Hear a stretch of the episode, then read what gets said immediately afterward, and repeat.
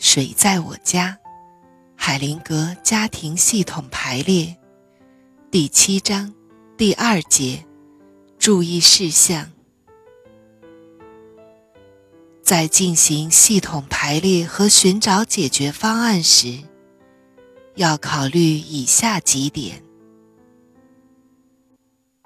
对当事人的指导。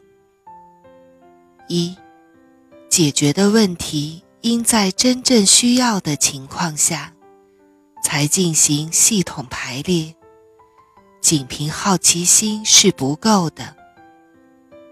二、选择代表后，按照自然的顺序安排他们。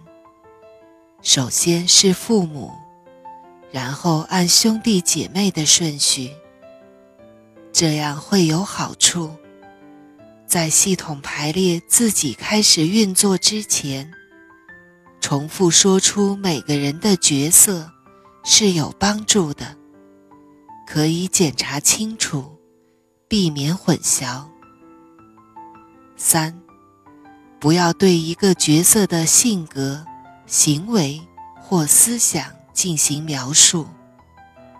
对于系统排列来说，只有真实事件的信息才有帮助，例如疾病、残疾、分离和对生活有影响的行为等等。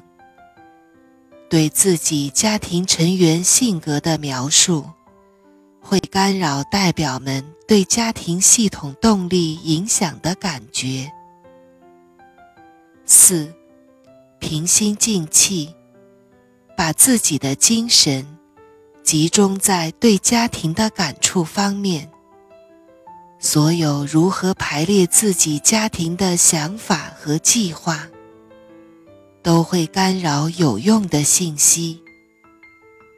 只有在完成所有排列之后，系统排列才会呈现出来。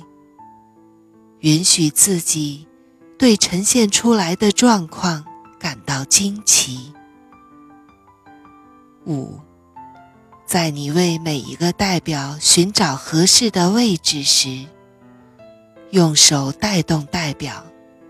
和他一起走到那个位置上，以便自己能感觉到这个代表到底排在哪里。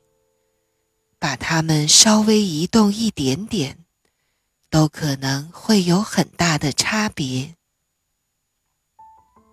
六，寻找适当的位置，不要固定他们的姿势和动作，不要告诉他们。目光要看哪里？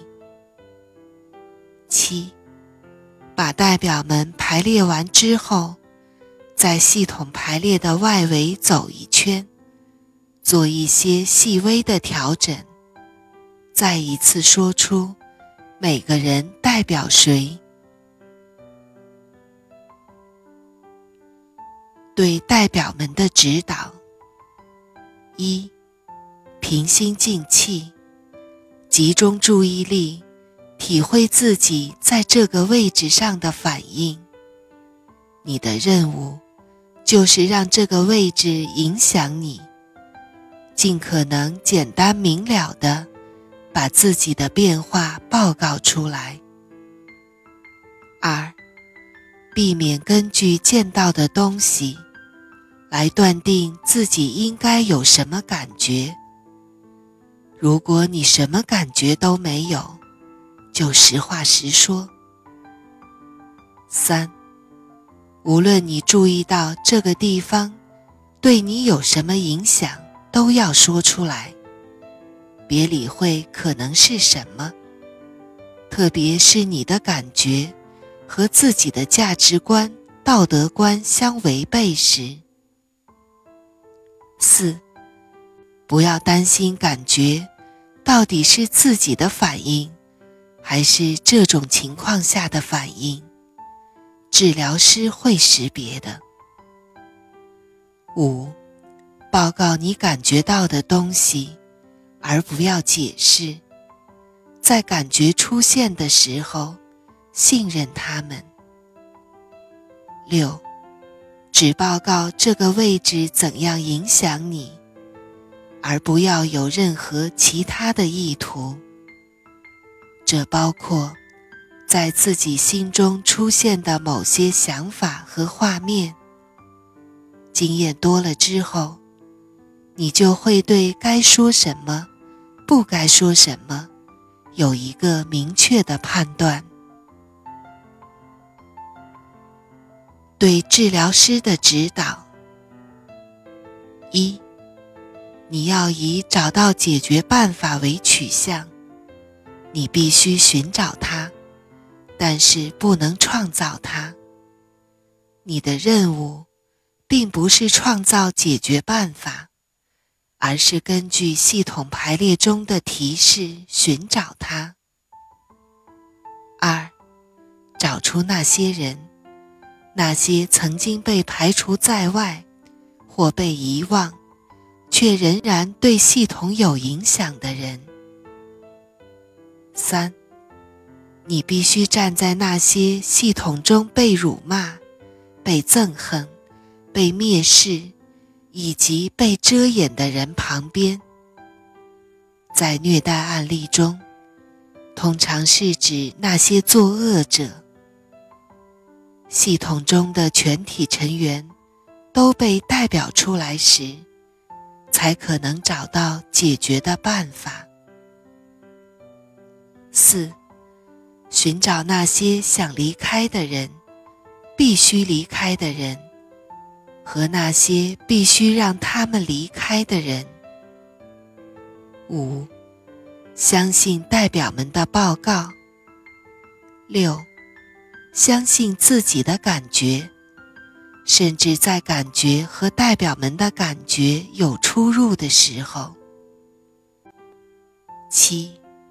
当你注意到下列情况时，就要停止系统排列。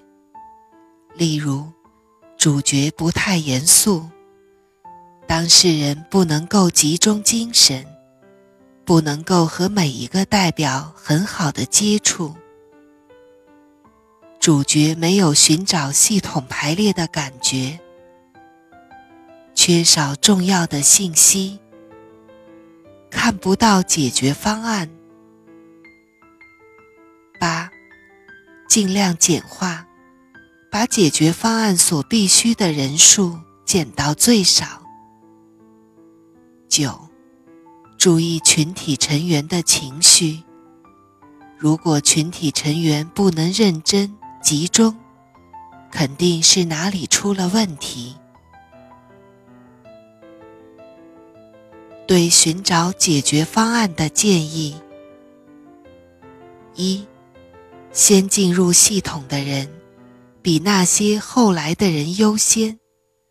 顺时针排列，后来的人站在先前来的人的左边。父母双方排列是相等，但是首先排列哪一个人？根据他们在家庭中的功能，每一个家庭都不尽相同。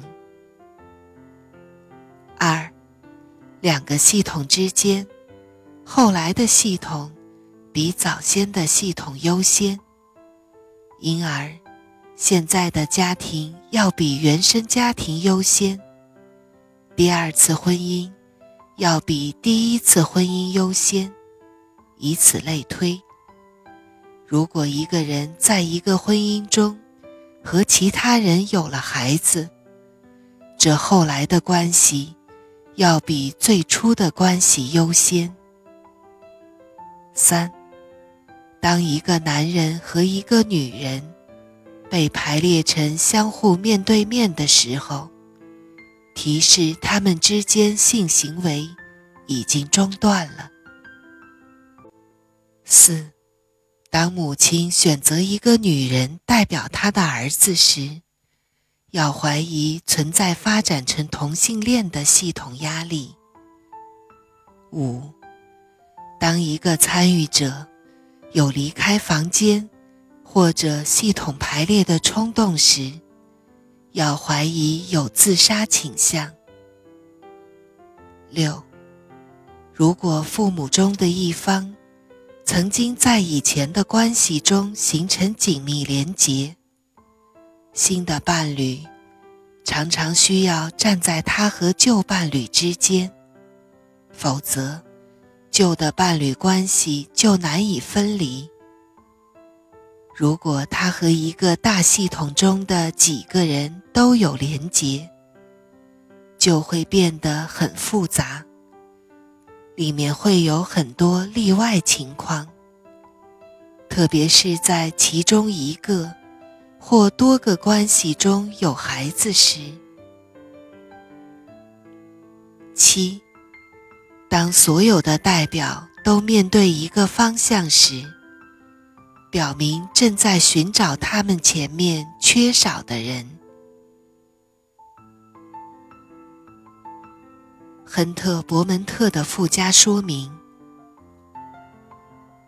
参加我们治疗的人来自世界各地，有各种各样的种族文化背景。他们对系统排列治疗的评价非常高，认为。就好像对轮子进行了彻底改造一样，很多文化中的本土治疗师已经在运用这些方法，让运作在关系系统中隐藏的系统动力变得明显可见。